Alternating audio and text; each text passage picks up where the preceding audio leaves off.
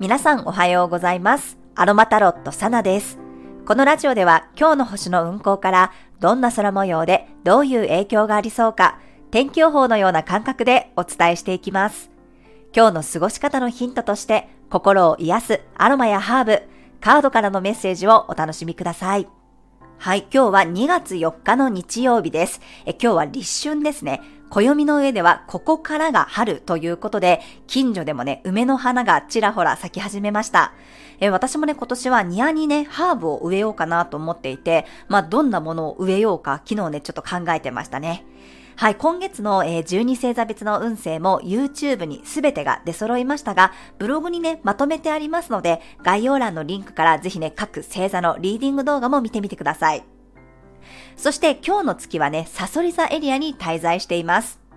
今日がサソリ座の月のラストですね。お昼の12時26分から月のボイドタイムに入って、午後3時半頃には月は伊手座へと移動していきます。昨日はね、サソリ座加減の月でしたが、皆さんの中で何かね、変化を感じるようなこと、こうずるっとね、動く感じや手放すようなメッセージは来ましたでしょうか？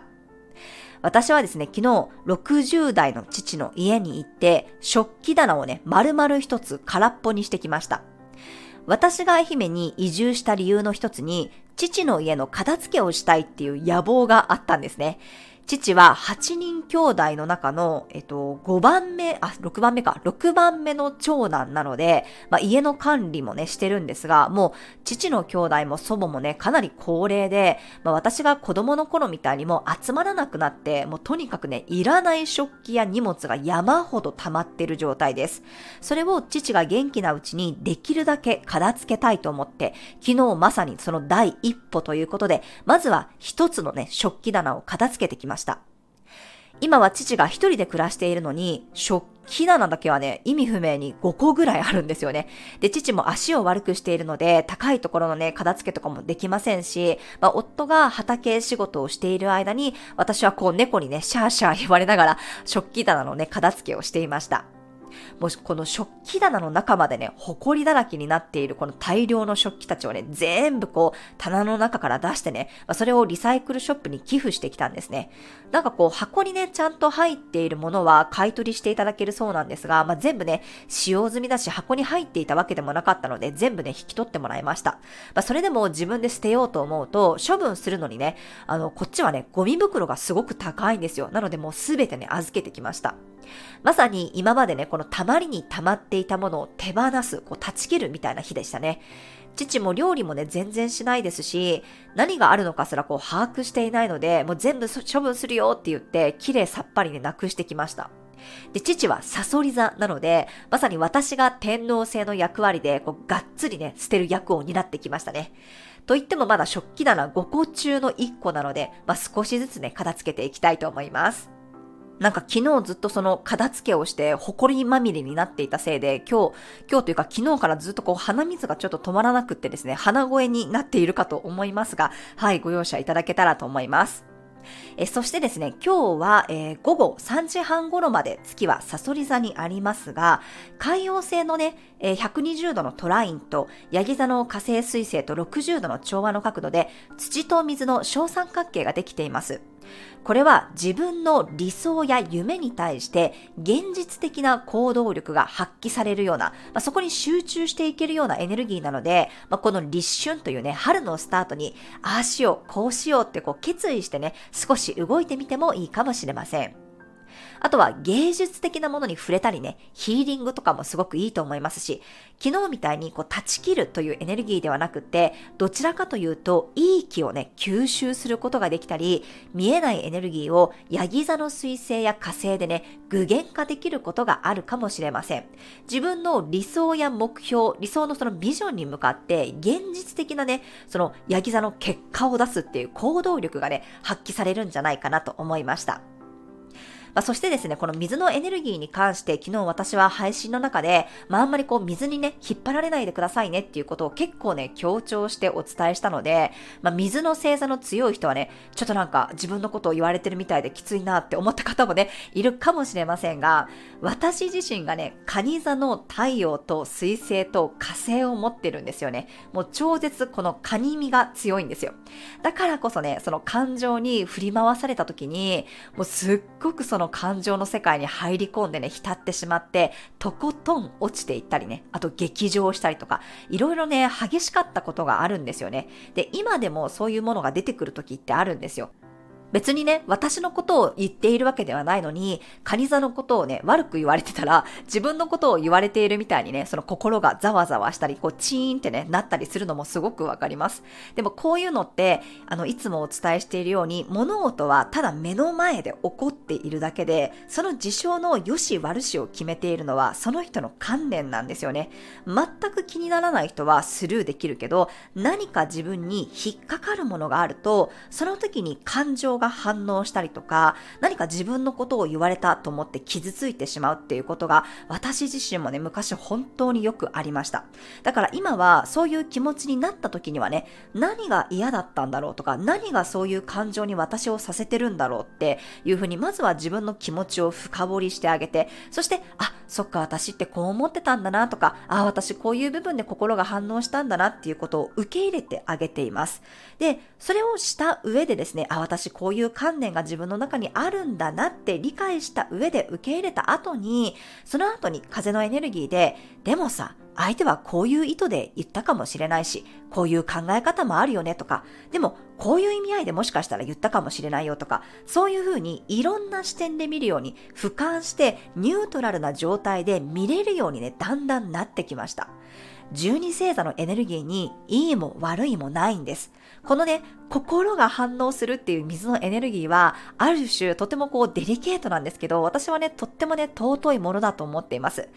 でも、そこに引っ張られすぎると、私も感情だけで判断してしまったり、カニ座なのでね、あの、硬い甲羅で覆われてますから、心をね、シャットダウンしてしまうんですよね。そういう自分の水臭いところをね、理解しているからこそ、ここから来る風の時代ね、もっと軽やかになっていきたいなって思っています。なので、星のエネルギーの解説をするときにね、なんかこう自分の星座にリンクしていると、自分のことを言われているようだって思うことがあるかもしれませんが、それももちろんあなたの一部なんだけど、あなたが悪いと言われているのではなくて、あくまでも星のエネルギーの性質なんだということをね、ご理解いただければと思います。昨日もお伝えしたように、私たちは12星座、12サインの要素を内包している内側に持っていると言われています。そこに、そこにというかこの宇宙のエネルギーとして月がその星座に入った時にはやっぱりそのエネルギーが強調されることがあるんですよね。特にその天体のエネルギーを持っている人は反応することが多いと思いますが、そういう星のエネルギーもね、自分の中で考察しながら自分と照らし合わせながら自分のその持っているエネルギーとね、比べていただいて理解を深めていただけたらなと思います。ただ今日はですね、えー、月が伊手座に入るとすぐに、今度は水亀座の冥王星と調和の角度になっていきます。伊手座の向上心、外に外に、まあ、広い世界に向かっていく向上心に対してね、水亀座のこの追い風が入る感じがしますね。魚座の土星とは90度の葛藤の角度になるので、現実を見ることも大切ですが、冥王星が入っていることでスイッチがオンになりやすい気がします。このタイミングでね、小さな一歩を踏み出してみるのもいいかもしれません。はい、今日は日中はね、パイン、松の香りやブラックペッパーが自分を起点とした行動力を後押ししてくれるでしょう。ベルガモットの紅茶やネトルのハーブティーも今日はおすすめになります。はい、では続きましてカードからのメッセージお伝えしていきます。2月4日のカードからのメッセージです。はい、こちらです。せーの、よいしょ。お、ウィズダム、知恵のカードが出てきました。大アルカナ5番のね、司祭に相当するカードです。はい、まず直感で受け取ったメッセージとしては、自分の中にある知恵とか経験とか、あと目標とか信念とかですね、そういうものを自分の中だけに留めて終わらせるんじゃなくて、なんかしっかりと見せていきましょう、表明していきましょうっていうことをね、伝えているように感じました。この司祭様がね、持っている本がすっごくね、光り輝いてるんですよ。で、それを見て驚いているワンちゃんがいるんですね。そう、だから、留めておくだけじゃなくって、せっかだったら、それを誰かにね、今年はこういうことやってみようと思うとか、あとは自分の目標としてこういうのやっていきますっていうのを、例えば SNS でつぶやいてみるとかね、なんかそういうふうにちょっとうちに留めておくっていうだけよりは出していった方がいいよ。溢れ出していってっていうことをね、言っているような感じがします。あとは自分の中のそのやっぱりインプットしてきたものをやっぱりアウトプットしていく、出していく、人に教えてあげるとか伝えていくっていうこともやっていくといいよっていうことが言われていると思いましたので、なんかこう自分の積み上げてきた知恵とか経験っていうものを活かしてねっていうメッセージにすごく感じましたね。はい。なので、まあ、せっかく星のエネルギー的にもこう現実的なね行動に移せるようなエネルギーだったりとか、まあ、いて座に月が入ってからもちょっとこう後押しが入りそうなねエネルギーなので、やっぱぱり何か一歩ね、現実的な行動に移してみたりとか、人に伝えてみるとかね、この自分の信念を貫く行動っていうものを一つしていただくと、この立春のタイミングでね、それがなんかこう、自分にとってのまたモチベーションになったりとか、後押しにつながっていくんじゃないかなと思いました。はい、ぜひカードからのメッセージ参考になさってください。はい。続きまして、今日のトークテーマに入っていきますが、え今日のトークテーマはですね、今年始めた趣味ということなんですが、残念ながら、あの、まだ今のところ 私何にもないんですね。ただ、お牛座木星にのっとって、なんとなくなんですけど、アメブロを復活させました。これはですね、2012年に始めた個人ブログの方なんですけど、なんかまた書きたくなってやり始めましたね。あの子供たちの記録もね、全部書いてあるので、昨日も子供たちもね、その豆まきをしてももう鬼に泣いたりするような 年齢ではないんですが、毎年ね、そのアメリカとかカナダにいた時も、この節分の行事っていうのはやっていたので、その時のね、ブログを見返して、写真を見てね、こう子供の時の、あの、子供の時っていうかもっと小さい時のね、子供たちが鬼にギャン泣きしているね、写真を見てみんなでこう大笑いしてましたね。ここ数年は、あの、その個人ブログのね、更新っていうのは本当に年にね、数回しかやってなかったんですけど、なんかまたこの移住し始めてからはちょっとこう記録に残そうかななんていうふうに思っていて、はい、また復活させましたね。あとは冒頭でもお伝えしたように、まあ、戸建てにね、引っ越して庭があるので、ちょっとハーブをね、育てようかなと思っていたりとか、あとは父の畑もね、使っていいよって言われているので、まあ、そこの中でね、いろいろ育ててみたいなって今年は思っています。はい、皆さんね、今年始めた趣味何かありますでしょうか？よかったらね、教えてください。はい。では今日も日曜日となりますので、12星座別の運勢はお休みとなります。皆さん素敵なね、立春をお過ごしください。お出かけの方は気をつけていってらっしゃい。